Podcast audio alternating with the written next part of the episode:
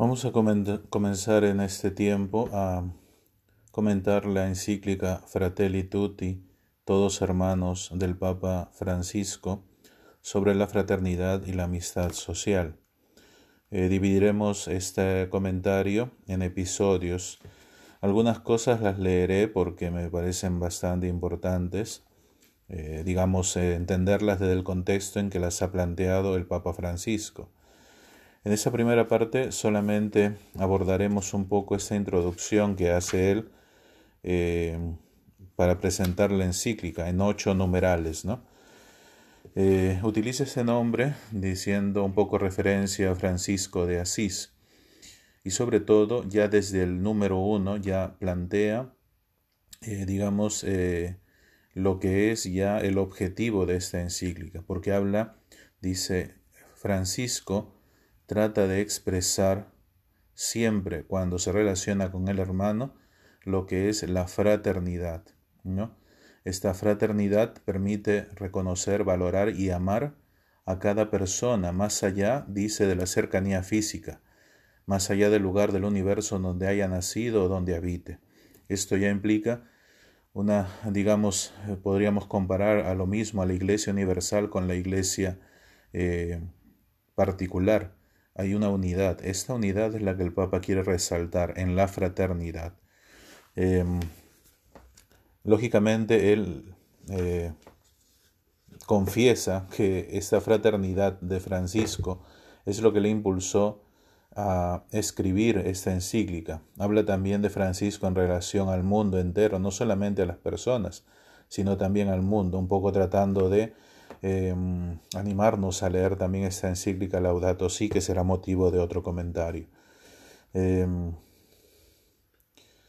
luego nos cuenta un poco este episodio que vivió Francisco en el numeral 3 con el sultán Malik el Kamil en Egipto, ¿no?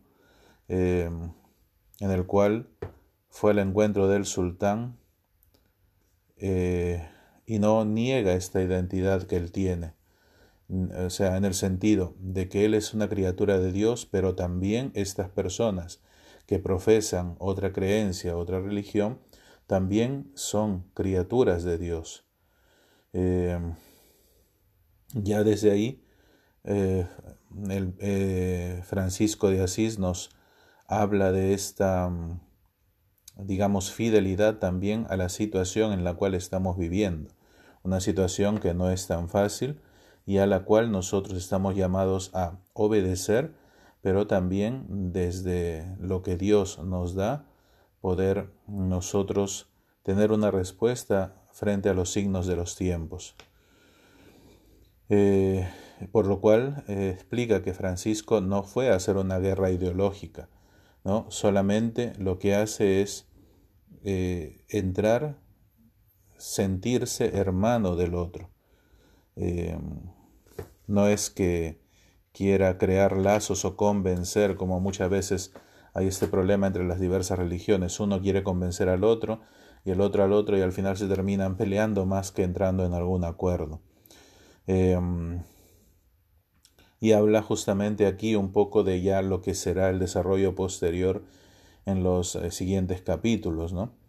Eh, habla, vuelve a citar la Laudato Si en relación a la creación, y sobre todo eh, subraya eh, esta creación como que todos los seres humanos son iguales en derechos, en deberes y en dignidad, y, lo, y nos ha llamado el Señor a convivir como hermanos entre ellos. Eh, y entonces esta encíclica dice, recoge y desarrolla grandes temas planteados en el documento que firmaron juntos con Abu Dhabi, ¿no? Eh, con Ahmad al-Tayeb en Abu Dhabi, un documento sobre la fraternidad humana por la paz mundial y la convivencia común del 4 de febrero del 2019. Eh, más aún dice, en estas páginas yo hablaré del amor fraterno, pero no pretendo resumir esta doctrina, sino, dice, lo que él quiere eh, subrayar es detenerse en la dimensión universal que tiene este amor fraterno. Dice, en la apertura a todos. Eh, porque al final mm, aparece esto como un sueño de fraternidad y de amistad social, que solamente muchas veces se queda en teoría, se queda en palabras, se queda en libros, pero no se realiza plenamente. Y eh, comenta que justamente cuando estaba realizando esta carta, viene eh, esta situación de pandemia del COVID-19. Eh, y allí él dice, aquí es donde he visto propicio escribir esto, porque ante la situación que vivían casi todos los países al mismo tiempo, producto de esta enfermedad, se evidencia la incapacidad de actuar todos en conjunto, a pesar de estar conectados, ¿no? Por decir, yo puedo escribir a otro país desde aquí y llega inmediatamente el correo, o incluso llamo a alguien y entonces estamos conectados inmediatamente, nos damos cuenta de que no vivimos conectados a nivel humano. Y eso es lo que él quiere subrayar. Por eso es que eh, esto dice que nos ha tocado vivir, es una llamada a reconocer la dignidad de cada persona humana y que podamos hacer renacer entre todos un deseo mundial de hermandad. Eh, que ya dirá más adelante, no es la globalización, no es pensar igual, son tantas cosas diversas, a veces nosotros mal interpretamos la palabra, ¿no? Eh, es importante lo que aquí termina diciendo el, el numeral 8.